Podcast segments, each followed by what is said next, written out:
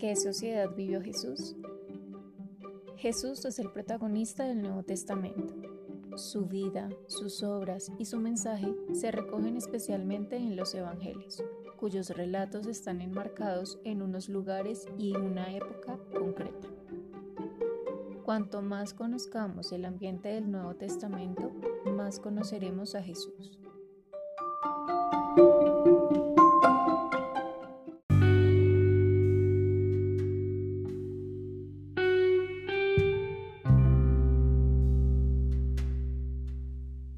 Contexto histórico y social de la vida de Jesús.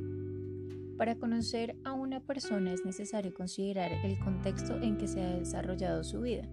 No es lo mismo haber nacido en un país que en otro, en una cultura que en otra, en una situación política que en otra. Todas estas circunstancias nos condicionan poderosamente y configuran nuestra mentalidad. Jesús nació y vivió en una situación concreta pasó la mayor parte de su vida en una pequeña región del oriente romano llamado Galilea. En aquel tiempo, Galilea era un pequeño reino vasallo de Roma, que estaba gobernado por uno de los hijos de Herodes, el Grande, llamados Antipas. Era una región relativamente próspera, pero sometida a enormes presiones desde el punto de vista económico y social. Jesús era judío y, como tal, tenía una especial relación con Jerusalén, la ciudad santa, donde se encontraba el templo al que los judíos acudían en la peregrinación para dar culto a Dios.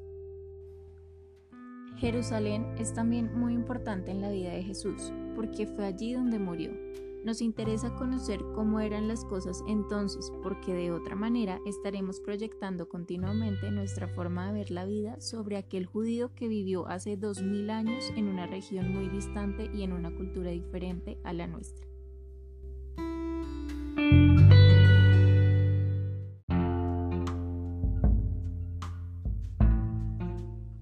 El país de Jesús. Un pequeño país pues Palestina es una pequeña franja de tierra junto al Mediterráneo Oriental, con la forma de un trapecio por una distancia de unos 250 kilómetros de norte a sur.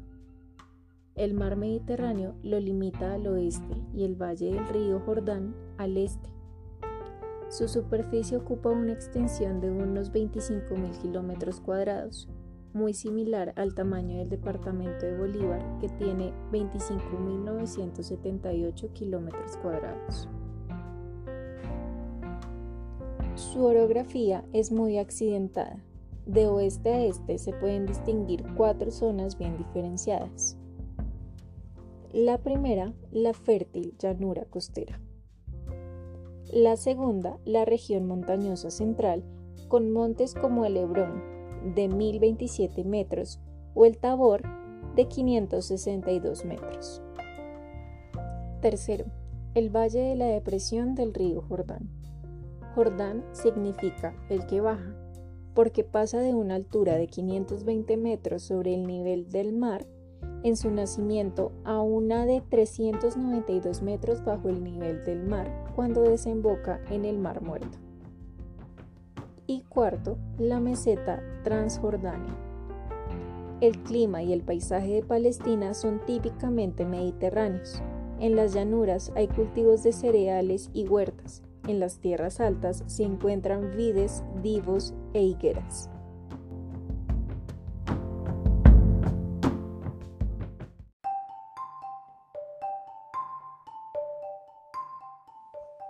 Formado por tres regiones. Palestina estaba dividida en tiempo de Jesús en siete regiones. Las más conocidas son Galilea, que se encuentra al norte. Era la región más rica y fértil de Palestina. Sus habitantes vivían de la agricultura, el comercio y la pesca en el lago Tiberíades. Entre sus ciudades se encuentran Cafarnaúm, Bethsaida, Naín, Caná y Nazaret. La segunda región es Samaria, en el centro. Era también una región fértil, pero más pobre que Galilea. Sus principales ciudades eran Samaria y Cesarea. Sus habitantes, los samaritanos, vivían en conflicto con los judíos. y la tercera región es Judea, al sur. Era la región más extensa y pobre de Palestina. En ella estaba la ciudad de Jerusalén, de gran importancia religiosa, ya que en ella se encuentra el templo, centro de peregrinación para todos los judíos. Otras ciudades importantes de Judea eran Belén, Emaús y Jericó.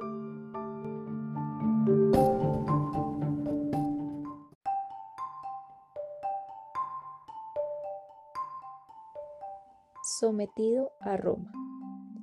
La historia política de Palestina fue muy agitada. Guerras, saqueos, deportaciones y destierros fueron frecuentes.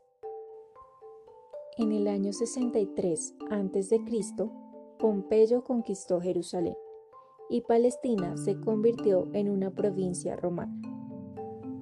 Palestina era una provincia sin importancia, en la periferia del imperio y un gobernador la representaba ante el poder central de Roma.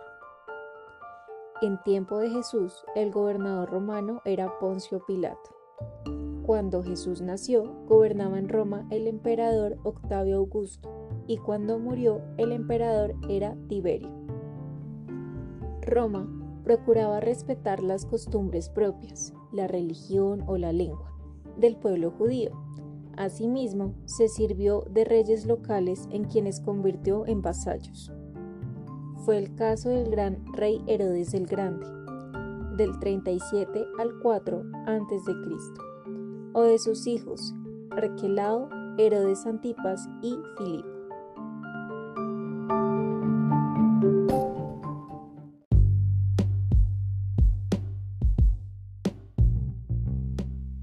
Segunda parte.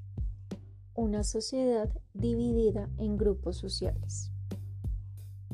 Los grupos sociales eran los fariseos. Ellos eran hombres piadosos que conocían bien la ley y la cumplían, pero también rechazaban a quienes no la cumplían tal y como ellos entendían que debían hacerlo. También se encuentran los sacerdotes, ellos formaban un grupo numeroso encargado de atender al templo y su culto.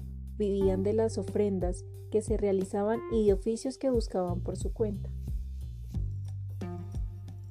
El tercer grupo son los escribas o maestros de la ley.